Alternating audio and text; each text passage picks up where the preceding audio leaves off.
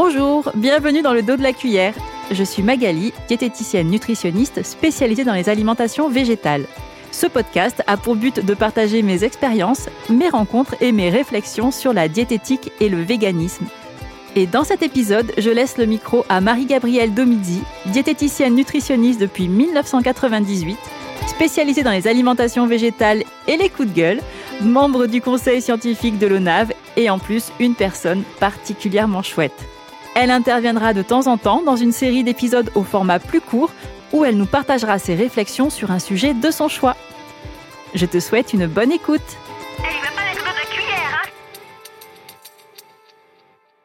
Bonjour tout le monde, je suis ravie de vous retrouver pour ce nouvel épisode et je remercie également Magali de continuer à me faire confiance, d'autant plus que j'ai envie de continuer sur ma lancée des sujets qui sont propres aux constructions imaginaires.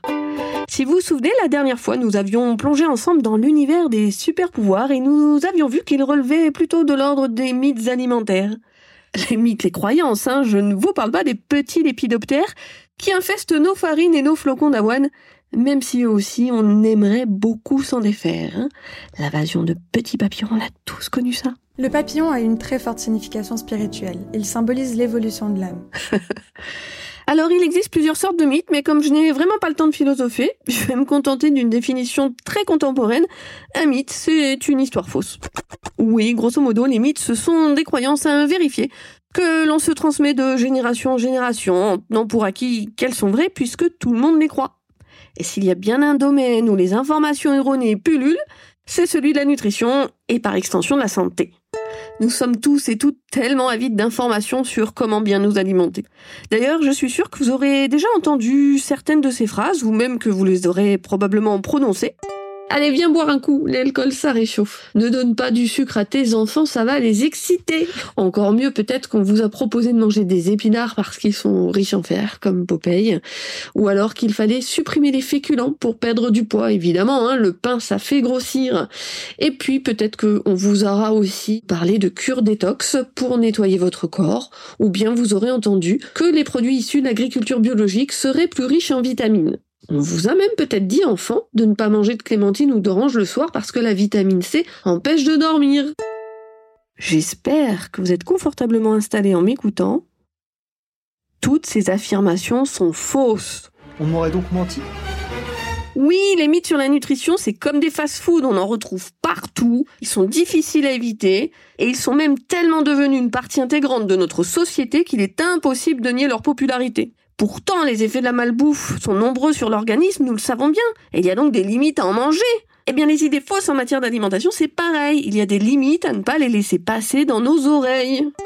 Comme nous sommes sur un média dédié aux alimentations végétales, je vous propose de nous concentrer sur une infox en particulier afin de la démystifier.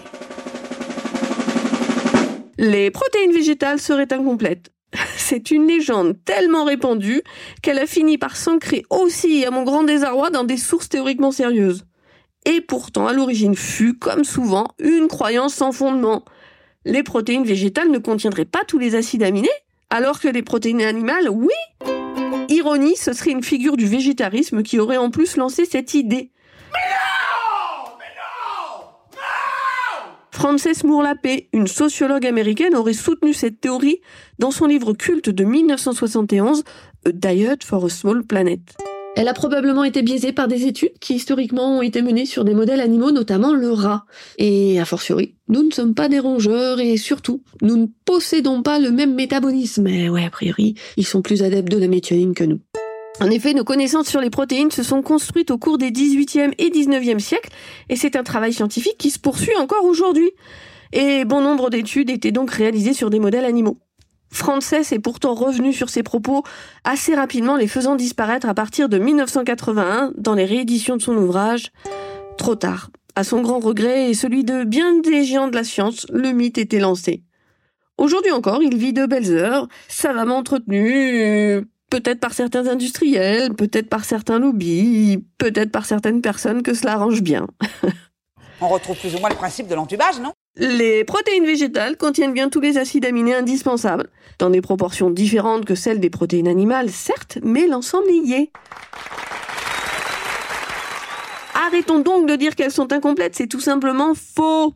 C'est un abus de langage. Et puisque c'est bien de citer ces sources, eh bien je cite tout simplement l'ANSES. Concernant l'équilibre en acides aminés, les protéines végétales apportent l'ensemble des acides aminés indispensables, mais dans des proportions différentes de celles des protéines animales.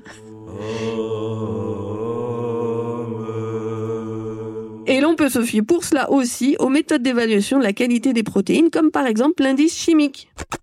Halte là Je vous vois venir, oui oui, je vous vois arriver avec la fameuse notion de facteur limitant. Eh bien sachez-le, c'est un faux problème. Ah bon? On parle de facteur limitant quand une protéine montre un profil avec un ou plusieurs des acides aminés indispensables qui sont déficitaires par rapport à la protéine de référence. La lysine, la lysine. Oui, par exemple, la lysine est souvent citée comme étant le facteur limitant des céréales pour justifier la recommandation de devoir les associer aux légumineuses qui en sont mieux pourvues. En réalité, le manque est franchement relatif et compte tenu de la quantité globale de protéines que nous consommons sur la journée, oui, dans les pays occidentaux, nous sommes largement au-dessus de la moyenne des recommandations, quels que soient nos modèles alimentaires. Eh bien, nous avons largement matière à compenser. Arrêtez donc de parler de manger des céréales et des légumineuses au cours du même repas. Faites-le si vous en avez envie, mais ce n'est pas une règle. en réalité, certaines céréales comme le riz, l'avoine ou des pseudo-céréales comme le sarrasin ou le quinoa présentent même des profils protéiques de très bonne qualité. Et c'est également le cas des légumineuses. Dans leur cas, c'est vrai que certains acides aminés soufrés sont moins bien représentés, notamment la méthionine et la cystéine. Mais dans la majorité des cas, ce n'est pas limitant non plus.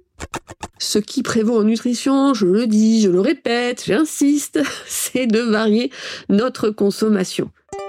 Si le sujet vous intéresse et que vous avez envie d'approfondir vos connaissances scientifiques, je vous recommande la lecture de la science de l'alimentation végétale, un ouvrage qui porte parfaitement son nom et qui a été coécrit par Léa Lebrun, diététicienne et psychologue, et Fabien Badariotti, docteur en biologie. La lecture change ton cerveau. Et puis tant que j'en suis à débunker les idées reçues sur la qualité des protéines végétales, j'en profite rapidement pour abattre celles au sujet de leur quantité.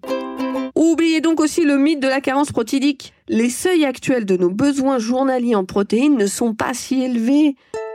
L'intervalle de référence pour un adulte est compris entre 10 à 20% de l'apport énergétique total. Oui, vous avez bien compris, 10 à 20% de nos calories journalières doivent l'être sous forme de protéines, ça représente pas tant que ça. Et toi, arrête de surconsommer ta protéine et péter partout. En plus, en regardant les tables de composition, les aliments les plus riches en protéines sont végétaux.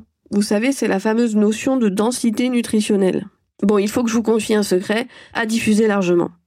Si votre alimentation est variée, qu'elle comble vos besoins caloriques, cela veut dire que vous mangez à votre faim, vous ne souffrirez d'aucune carence en protéines avec un modèle alimentaire végétarien, ni même avec un modèle alimentaire végétalien. Je rêve où je vous ai cloué le bec. J'ajoute aussi que si vous souhaitez que votre apport protidique soit le plus profitable, et particulièrement pour vos muscles, parce qu'il s'agit quand même tout de même là d'une des principales fonctions des protéines, elles sont impliquées dans la structure de nos tissus, eh bien il est préférable de répartir vos apports tout au long de la journée. C'est pas mal d'avoir des protéines à chacun de nos repas.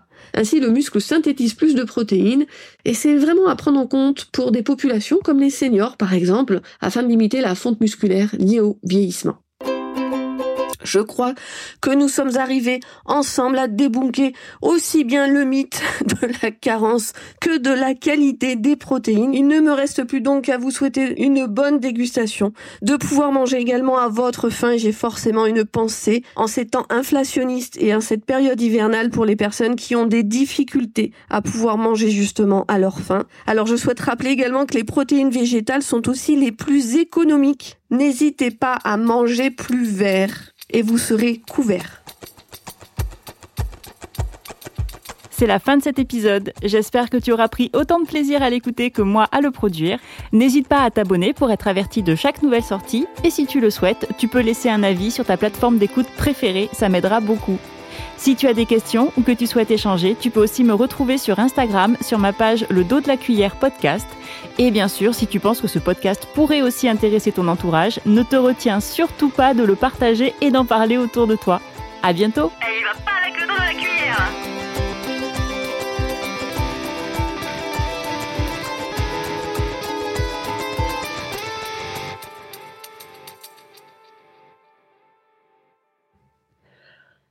Allez, c'est parti À chaque fois que je démarre, j'ai toujours peur. Apparemment, là, c'est bon. Allez, on y va. On se la fait une bonne dernière fois. Les mythes. Pris au cours des 18 et 18. Sur tous ces bons conseils et c'est non, non, non, à la fin ça me plaît pas j'arrive pas à faire quelque chose de naturel. Voilà mangez voilà je vous voilà ce- allez a priori c'est bon. Et c'est numéro 12 378 000 Marie-Gabrielle et le podcast. On y va. Ah, c'est le chien maintenant qui aboie j'y crois pas. Ah non mais le mercredi c'est la journée de l'angoisse. Allez on repart